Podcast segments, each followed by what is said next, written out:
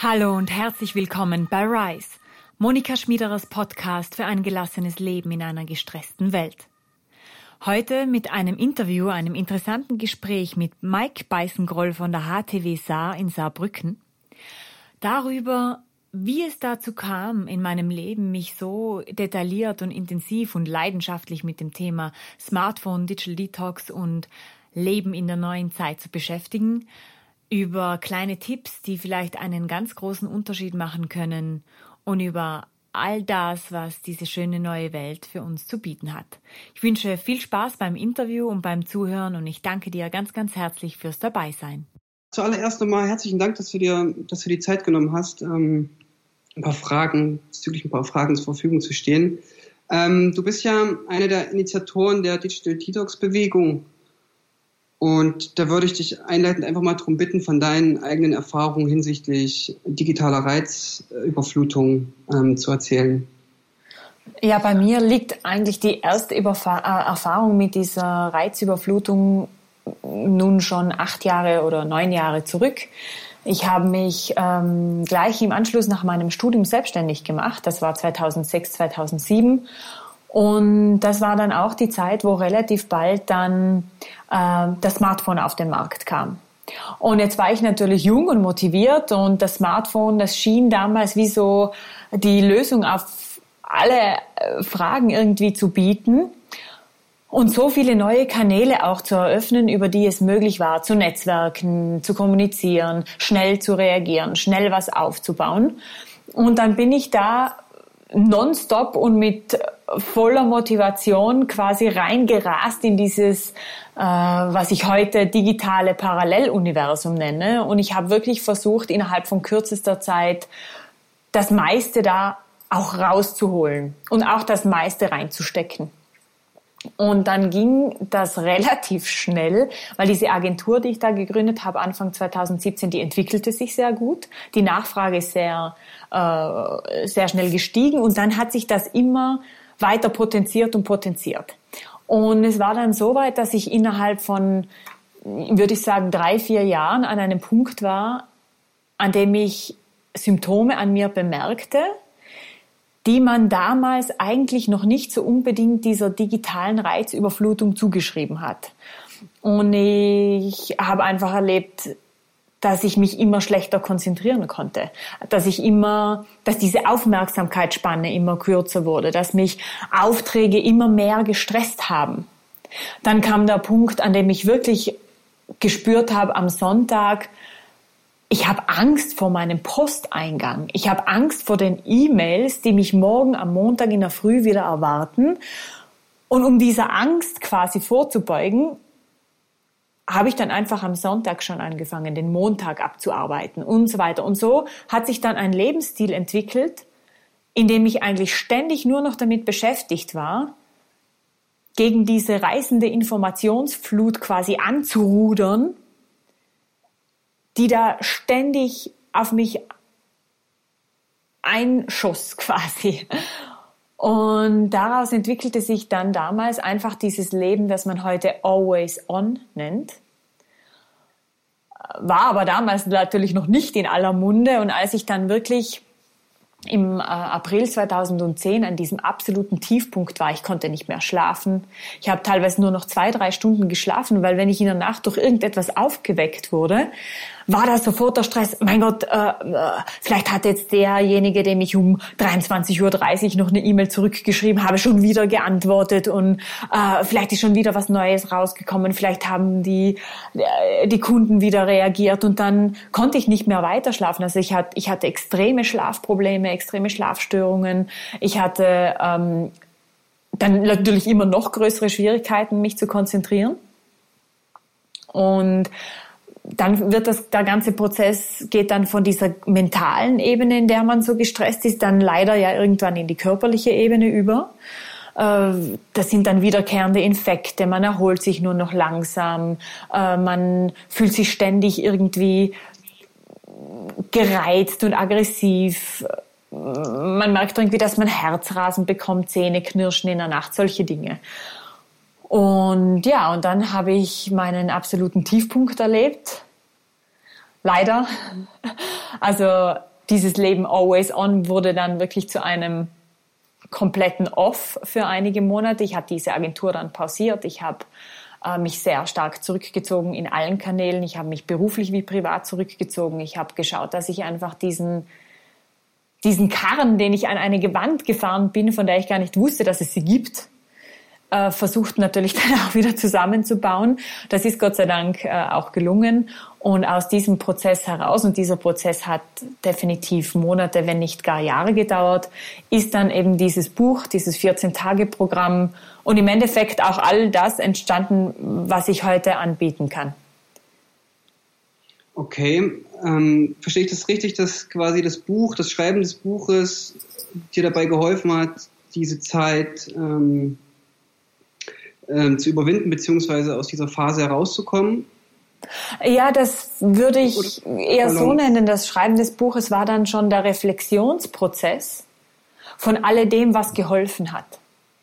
Ich wollte da zuerst einen Roman, also dass ich mal Sachbuchautorin und Digital Detox Trainerin sein werde, hätte ich nie gedacht. Ich wollte da ursprünglich einen Roman draus machen, weil ich ja hauptberuflich Schreibende bin. Und als ich dann auf Seite 30, 40 in diesem Roman war, dachte ich, was mache ich denn hier? Ich mache da jetzt wirklich eine ehrliche Sache draus. Ich schreibe es genauso hin, wie es war, ohne das irgendwie einer Figur zuzuschreiben oder mit einer Geschichte zu maskieren. Und dann kam Switch Off dabei heraus mit allen Konsequenzen, die es halt auch in meinem eigenen Leben hat. Und es war definitiv dieser Reflexionsprozess, auch nochmal eine Vertiefung von diesem Regenerationsprozess bei mir selber. Und dann einfach durch die Publikation einfach auch äh, diese Stimme zu erheben, jetzt in der Öffentlichkeit und auch gegenüber dir jetzt, gegenüber den Lesern deines Artikels. So hat sich das entwickelt. Sehr schön. Ähm, ich komme später nochmal drauf zurück auf, auf das, was dir letzten Endes geholfen hat, äh, mhm. diese Phase zu verstehen. Ähm, ich habe auf deiner Webseite gelesen, dass du Ende März ähm, zum Digital Detox Urlaub einlädst. Ja. Und wäre jetzt meine Frage, beziehungsweise ähm, sind wir interessiert, was die Urlauber dort erwarten dürfen hinsichtlich Inhalt deiner Workshops und dem Rahmenprogramm? Wie ziehst du deine Digital Detox Camps auf? Also diese Digital Detox Urlaube sind ähm, eine ganz, ganz schöne Kombination aus Natur, äh, Wellness und diesem Digital Detox Training. Und in diesen vier Tagen sind das jetzt im März zweimal vier Tage, wobei man normalerweise nur einmal vier Tage bleibt, sind das ähm, vier ganz schöne Tage in einem schönen Hotelresort hier in, in den Tiroler Bergen und die Leute kommen an. Dann gibt's am ersten Abend so ein Kennenlernen mit mir und dann gibt's einen so kleinen Impuls-Workshop mal schon, zum da reinzustarten und da lernt man sich ein bisschen kennen, auch die Motivation, warum man dabei ist und äh, was man eigentlich für Ziele hat hier in diesem Workshop, was man erreichen will. Und dann ist natürlich der Punkt gekommen, an dem die Geräte entweder in meine Obhut gegeben werden oder in eine kleine Switch-off-Smartphone-Box gelegt werden für diese Tage, die man selbst und eigenverantwortlich verwaltet. Äh, und dann gehen wir alle gemeinsam offline. Man ist in diesen Tagen über das Hotel selbstverständlich telefonisch erreichbar, also für Notfälle oder, oder solche Dinge. Mm, aber selber ist man mal ganz bewusst offline, beruflich wie privat, also auch kein WhatsApp, keine E-Mails, keine Social Channels, kein Posten, keine Hashtags, äh, die da überall virtuell äh, in einer so imaginären Brille mit herumschwirren. Äh, Fotos machen wir schon, also da machen wir auch äh, vom Hotel aus, machen wir mit einer richtigen Kamera ein paar richtig schöne Fotos, die man danach dann natürlich auch haben kann, wenn man möchte. Aber selber bleibt man mal weg vom Gerät und bekommt dann in den nächsten Tagen jeweils diese Workshops mit mir, die dauern die dauern vielleicht so ein, zwei Stunden, je nachdem auch wie viele Fragen da sind, kommt ein bisschen auf die Gruppe an, wo wir wirklich schauen, wie gehe ich jetzt denn um in dieser neuen, schönen digitalen Welt mit all den Möglichkeiten, die ich da habe? Wo sind meine Grenzen? Wo sind meine Chancen? Und wie finde ich da die Balance zwischen müssen und wollen, zwischen on und off? Also es geht in diesem Urlaub wirklich nicht um dieses Hardcore, ähm, Digital Detox Camp, Bootcamp Style, sondern es geht darum, in einem entspannten Setting einen entspannten Umgang zu finden auch für die Zeit danach. Ja. Wie sieht denn das Feedback deiner, deiner Kunden aus? Ähm, bist du auch daran interessiert, ähm, auf ein nachhaltiges Feedback, sprich, du holst dir sicherlich Feedback unmittelbar nach dem Camp ein, aber hinterfragst du das auch nochmal nach einem halben Jahr? Ist es eine nachhaltige, ist es ein nachhaltiges Konzept für, für deine Kunden? Also der Workshop, der am weitesten zurückliegt, war ein Workshop 2018. Ähm, und da, das Monat müsste ich jetzt raussuchen, ich glaube, es war der Mai, ja, Mai. Und da habe ich tatsächlich nach einem halben Jahr nochmal Feedback eingeholt. Das war jetzt die Möglichkeit, die sich da ergab. Äh, und da war das Feedback sehr schön nach einem halben Jahr. Ich hatte äh, dann im Herbst wieder neue Kurse und auch da kam jetzt erst zur Jahreswende schönes Feedback zurück. Und was mir gefällt, ist, dass die Leute wirklich sagen, ich habe beispielsweise seit dem Workshop ähm, diesen oder jenen Social Channel überhaupt gar nicht deinstalliert auf meinem Handy. Ich bin ja jetzt einfach draußen. Ich habe mich für einen Social Channel entschieden, anstatt zu versuchen, auf drei äh, Partys zu tanzen jeden Tag. Dann gibt's Leute, die sagen, ich habe seither ein anderes E-Mail-Management. Dann gibt's Leute, die sagen, ich habe äh, über über zum Beispiel den Tipp mit diesem Notfallhandy mir wirklich Zeiten geschaffen zum Spazierengehen zum Beispiel oder für Sport, Yoga oder andere so private Hobbys, wo ich wirklich nur noch für die allerwichtigsten Leute erreichbar bin. Die Leute erzählen auch, dass sie ähm, nachdem sie einmal in, offiziell in so einem Digital Detox Workshop waren oder auch in einem Digital Detox Urlaub waren, das kriegt ja auch das engere Umfeld mit. Und wenn das engere Umfeld damit konfrontiert wird, dass man eigentlich da bewusster umgehen möchte mit allem, dann reagieren die auch anders. Also gerade Ende letzter Woche hat mir eine Dame erzählt, seit ich da mitgemacht habe, sprechen mich ähm, meine Kunden an, darf ich dir denn jetzt am Sonntag überhaupt noch eine E-Mail schicken? Ich traue mich gar nicht mehr. Also wenn die Leute mal wissen, man achtet hier auf einen gesunden Umgang, dann erzieht das unter Anführungsstrichen auch das Umfeld ein bisschen. Und das beobachte ich eigentlich bei jedem. Das ist ein sehr schöner Nebeneffekt, so soll das sein.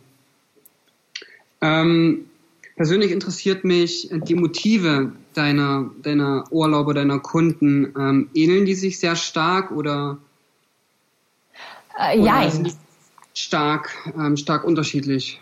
Ich glaube, dass könnte man vielleicht so erklären, dass ich den Eindruck gewonnen habe, dass unterschiedliche Persönlichkeitstypen unterschiedliche Motivation haben, bei sowas dabei zu sein. Ich merke, dass äh, gerade jetzt Männer und Frauen sich auch öfter entscheiden, das unterscheiden. Das heißt, ähm, Menschen, die ein sehr großes soziales Interesse haben, die sehr stark in ihrem Beziehungsleben äh, die Lebensqualität suchen, in ihren Freundschaften, in der Familie, in, in, in Kollegenbeziehungen, an der Arbeit, die haben oft als Motivation einfach wieder klare Grenzen zu setzen und nicht ständig das Gefühl zu haben, immer und überall erreichbar zu sein, ganz egal jetzt ob für den Chef oder für die Schwägerin, sondern die brauchen, die suchen nach einem Weg, da wieder Prioritäten zu setzen, wirklich wieder herauszufinden, was ist jetzt wirklich dringend, wo wie viel muss ich jetzt an Verfügbarkeit zur Verfügung stellen und wann darf ich mich rausnehmen? Das ist eine große Frage, die die Leute haben. Die andere große Frage sind äh, natürlich berufliche Themen. Wie gehe ich mit meinen E-Mails um? Das sind jeden Tag so viele E-Mails. Was mache ich? Dann gibt's Leute, die motiviert sind, die sagen, ich merke, ich habe nur noch so wenig Zeit für, keine Ahnung, für den Sport, für die Familie, für die Kinder, für mich, für Partnersuche oder auch für die, für die Pflege der Beziehung, die den Zeitfaktor einfach erkennen, die merken, okay, ich hatte vor ein paar Jahren einfach noch mehr Kapazität, wo ist die Energie hingegangen, weil mit der Zeit verschwindet auch äh, Energie, das hängt ja auch zusammen. Ja, dann kommen Leute, die kommen, weil sie ihren Partner mitbringen wollen. Also die kommen dann bedingt für sich, sondern einfach äh, für das Gegenüber auch, um, um, um das Gegenüber zu motivieren, dabei zu sein. Und in den Workshops ist es wirklich dann auch von den Fragen her zwar sehr oft sehr ähnlich, aber doch sehr, sehr individuell. Interessant. Monika, ähm, wie, siehst du, wie siehst du die Entwicklung der Digitalisierung und äh, den Umgang der Gesellschaft damit? Hast du Handlungsempfehlungen für Freizeit, Beruf und dem Bildungssektor? Wie, wie sollte man mit Digitalisierung in Freizeit, Job und Bildung umgehen? Ja, ich fange mal mit der Bildung an. In der Bildung ist es sicherlich in der Bildung ist genauso wie in jedem anderen Lebensbereich die Digitalisierung ja nicht mehr wegzudenken. Und die Digitalisierung ist ja eigentlich an sich nichts Schlechtes. Die Digitalisierung ist Evolution und wird auch den menschlichen Geist, die menschliche Psyche, den menschlichen Körper, alles so mittransformieren, dass wir in der Zukunft in dieser digitalisierten Welt weiterleben. Genauso wie wir jetzt gelernt haben, in, in industrialisierten Welt äh, zu leben.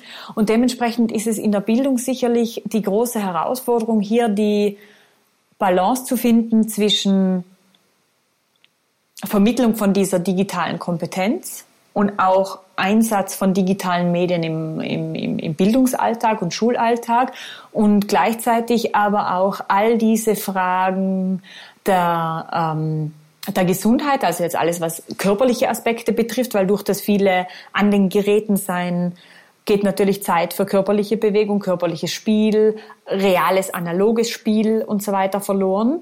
Dass das irgendwie dann stärker parallel dazu natürlich auch einen Stellenwert bekommen muss.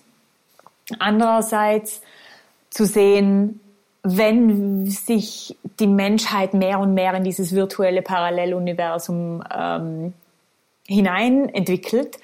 Was sind da unsere ethischen Grundlagen? Was ist Wahrheit? Was ist Kontrolle? Was ist Persönlichkeit? Wie bin ich, was ist meine Persönlichkeit im realen und im virtuellen? Wie viel Kontrolle brauche ich? Wie viel Kontrolle ist aber noch gut? Und die, vor allem diese ethische Frage, weil wir natürlich im virtuellen mit diesem Cybermobbing, mit äh, diesem impulsiven Kommunikationsmöglichkeiten natürlich ein Klima auch sehr häufig vorfinden, das den Menschen und gerade auch jungen Schülern, Kindern, Studenten in der Entwicklung dieser Persönlichkeit extremen Schaden zufügen können. Und das sind sicherlich die zentralen Themen, also quasi analoge Abwechslung für Körper, Spiel, Psyche, Kreativität, digitale Kompetenz in allen Ebenen und auch natürlich digitales Wissen, Umgang, mhm. Fähigkeiten und diese große ethische Frage, die einfach durch diese digitale Welt noch einmal ganz andere Wichtigkeit bekommt. Das wäre mal der Sektor der Bildung. Im Sektor Job ja, da machen sich natürlich viele, äh, auch Arbeitsberater und, und, und Unternehmensberater große Gedanken und bieten da unterschiedlichste Ansätze an. Und im Endeffekt ist es sicherlich ähnlich wie in der Bildung, dass wir einen Ausgleich brauchen zwischen diesem, diesem Arbeiten und Connecten und Kommunizieren und Netzwerken im Digitalen und alledem im Realen. Also ich spreche auch in meinem Buch und in meinen Workshops und Vorträgen von dieser dieses, dieses Endes der ähm, Work-Life-Balance, weil die Arbeit und den Beruf zu trennen ist ja durch die Smartphones und dass wir das Internet überall mit uns hinnehmen, irgendwie passé, weil wir nehmen dadurch auch den Job überall mit, mit hin. Und dementsprechend geht's weg von meiner Meinung nach von dieser Work-Life-Balance hin zu einer Digital Real-Life-Balance. Und in der wir auch sehen, dass Einsamkeit ein sehr großes äh, wachsendes Phänomen in unserer Zeit ist. Und dass wir, obwohl wir ständig miteinander vernetzt sind, trotzdem hinter diesen Bildschirmen vereinsamen und auch im beruflichen Kontext natürlich darunter leiden. Weil wenn wir zwar den ganzen Tag kommunizieren und abarbeiten und E-Mails austauschen, gibt es Millionen Menschen auf diesem Planeten, die trotzdem den ganzen Tag oder teilweise die ganze Woche mit niemandem wirklich Kontakt hatten. Und dieser Einsamkeitsfaktor, der hat auch gesundheitliche Konsequenzen und auch diese, diese wachsende Anzahl von Depressionen, Burnout-Störungen, Burnout-Syndromen, die zeigen nicht nur, dass wir teilweise über, überarbeitet sind in dieser, durch diese Geschwindigkeit des Digitalen, sondern dass auch etwas fehlt, das dem einen Ausgleich bietet. Und dass zwar diese virtuellen Teams und virtuellen Meetings und so weiter sehr schön sind, aber der Mensch als analoges Wesen, das er ja ist von Geburt an, hat ja auch noch andere Aspekte. Und gerade im Job könnte sicherlich vieles produktiver werden, wenn es nicht immer digital abläuft. Natürlich sind diese digitalen Möglichkeiten hervorragend, um die Produktivität und Effektivität zu steigern, aber man sollte nicht vergessen, den Menschen auch die analogen Zusammenkünfte und die analogen Möglichkeiten weiterhin äh, zu bieten und das auch zu fördern, weil da einfach andere Formen von Lösungsansätzen, andere Formen von Kreativität, andere Formen von Austausch möglich sind, die Unternehmen dann doch über die ja, über, über gewisse Grenzen hinaus bringen, die im virtuellen trotz allem äh, gegeben sind. Ja. Für den Freizeit Sektor ähm, deckt sich das sicherlich, was du gerade zum Bildungs- und Jobsektor gesagt hast. Ja, die Freizeit ist natürlich ein Bereich, der der so verschwommen ist, wie ich äh, versch, versch, verschwommen und auch teilweise verschwunden ist, weil wir ja eben durch das Internet in unserer Tasche ja. alles mitnehmen. Und dementsprechend ist es natürlich schön, hier in der Freizeit dieses auch in, in, in deinem Artikel zu lesen, dieses Low Digital äh, oder überhaupt Digital Detox oder ein Digital Detox sich zu gönnen und sich für sich selber diese eigenen Regeln zu machen. Weil dieses virtuelle Paralleluniversum ist an sich von Natur aus unbegrenzt in seiner Ausdehnung und in seiner Geschwindigkeit, in allem. Wenn wir also hier für unsere Freizeit so kleine Inseln der Erholung haben wollen oder der Inspiration oder der Zwischenmenschlichkeit, dann müssen wir uns diese Inseln wirklich schaffen. Wir müssen diese Grenzen selber setzen und da ist jeder für sich angehalten, ganz persönlich diese Grenzen zu definieren. Und da gibt's natürlich im Buch und überall viele Anregungen dazu. Aber es ist ein Job, den jeder für sich selber finden muss, weil jeder für sich selber entscheiden muss, wie weit kann ich mich überhaupt noch wegbewegen von meinen virtuellen Fesseln, weil natürlich für viele Menschen der Gedanke, das ganze Wochenende von Freitagabend bis äh, Montag in der Früh keine beruflichen E-Mails zu checken, einen derartigen Druck und Stress auslöst, dass dieses Wochenende absolut nichts mit Erholung zu tun hat. Dementsprechend muss ich wirklich schauen, wo stehe ich, wie stark ist mein Gebundensein an diese Kanäle eigentlich und wie kann ich dieses Gebundensein in welcher Geschwindigkeit und in welcher Form auflösen, ohne dass ich dabei mir noch mehr inneren Stress und inneren Druck erschaffe, als ich eigentlich schon habe.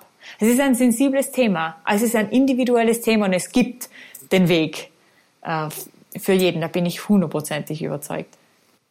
Nochmal in Bezug auf, auf deine eigene Reizüberflutung. Äh, auf deiner Website ähm, kann man sich 30 äh, deiner Digital Detox Tipps einholen. Ähm, als Abschluss, als Abrundung dieses Interviews ähm, freuen wir uns sehr über eine kurze, knackige Zusammenfassung über Tipps, die du weitergibst, die man im Alltag anwenden kann und die vor allem auch dir ähm, aus deiner Zeit geholfen haben. Ja, also diese 30 Tipps auf der Webseite, die sind ja für jeden zu holen, wenn er sie will. Und in aller Kürze gibt's vielleicht die fünf wichtigsten äh, Tipps, die äh, erstens, dass man wirklich die Push-Nachrichten alle ausstellt, die man ausstellen kann, vielleicht sogar so weit zu gehen, dass man auch am Smartphone überhaupt keine E-Mails mehr hat oder auch am Smartphone die E-Mails nur noch manuell abgefragt werden, dass man WhatsApp stumm stellt, vor allem die Gruppen und nur noch wirklich WhatsApp abfragt, wenn man auch wirklich Interesse daran hat, WhatsApp abzufragen weil einfach durch diese ständigen Unterbrechungen im Alltag, die eh auch im, äh, in deinem Artikel so schön rauskommen, viel zu viel Energie verliert und viel zu viel Konzentrationsfähigkeit. Und dann sind wir schon beim zweiten Punkt, den ich empfehle, und zwar wirklich die E-Mails nur noch manuell abzufragen, statt sie automatisch reinpushen zu lassen. Nicht nur am Smartphone, auch im Posteingang am Desktop, am Schreibtisch. Und am effektivsten, am effektivsten sind wir laut Studien, wenn wir die E-Mails dreimal am Tag abfragen. Dementsprechend kann man dieses Intervall empfehlen für die manuelle Abfrage. Drittens, dass wir diesem digitalen, diesem virtuellen Paralleluniversum einen ganz klaren Platz in unserem Leben geben. Und dementsprechend empfehle ich gerne, so viele Aktivitäten wie möglich am Schreibtisch, am Desktop zu erledigen, anstatt sie mobil mit sich herumzuschleppen. Das heißt, auch wenn man mal einen Online-Shop besucht, wenn man was bestellen will, wenn man auch WhatsApp kann man auf den Desktop verlagern, das mache ich seit einem Jahr und es ist hervorragend. Man kann alle möglichen Dienste versuchen, auf diesen Platz zu reduzieren und wirklich nur noch das Nötigste mobil abzufragen. Also ich schaffe es mit diesem, mit diesem Stil, meinem, meine Smartphone-Nutzung so ungefähr auf 30, 40 Minuten am Tag runter zu drosseln. Da hänge ich lieber im Büro nach der Arbeit noch mal eine halbe Stunde dran und bestelle noch das eine oder andere oder erledige noch das eine oder andere, als dann daheim auf der Couch am Smartphone zu sein, statt mit meinem Mann was zu machen. Und der vierte Tipp äh, wäre dann wirklich zu sagen, jetzt versuche ich mal für zwei Wochen alle Sucht-Apps, alle Apps, die mich so fesseln an mein kleines Gerät, zu löschen oder die nur noch am Desktop zu verwenden und dann zu schauen, wie viele dieser Kanäle vermisse ich wirklich und welche deinstalliere ich denn jetzt überhaupt wieder nach diesen zwei Wochen. Und der schönste Tipp oder einer der schönsten Tipps, den finde ich, äh, das Gerät immer, wenn möglich, lautlos außer Sichtweite oder in einem anderen Raum aufzubewahren. Es ist wissenschaftlich belegt, dass das die Konzentrationsfähigkeit, die Präsenz, die Leistungsfähigkeit signifikant stärkt. Und dementsprechend könnte man das mal ausprobieren, während der Arbeit das Gerät lautlos in eine Box zu legen, die man dann zumacht oder in einen anderen Raum und auch privat, wenn man ungestört essen will, wenn man sich mal wieder richtig gut unterhalten will, dass man so eine kleine Box anlegt, eine, eine Switch-of-Smartphone-Box und dann kommen die Handys lautlos oder im Flugmodus da rein und dann ist wirklich mal für eine Stunde oder zwei Ruhe in der Kiste. Das wären meine Tipps und Wünsche und Empfehlungen, die auch sehr leicht umzusetzen sind. Monika, herzlichen Dank für das Interview, die wertvollen Tipps und ähm, den wertvollen Input, vor allem im Umgang ähm, mit der steigenden Digitalisierung unserer Welt. Vielen, vielen Dank. Ich danke dir nochmal ganz herzlich, lieber Mike, für dieses wunderschöne Interview und dieses interessante Gespräch. Und ich wünsche dir, lieber Zuhörer, einen wunderschönen Tag mit viel Inspiration, mit viel Kreativität und mit viel Lebensfreude. Denn wir, du und ich, wir sind weit mehr als müde Konsumenten und gestresste Follower. We are creators. Leben wir auch so. Ich sag vielen, vielen herzlichen Dank und ich freue mich schon aufs nächste Mal. Bis bald, deine Monika.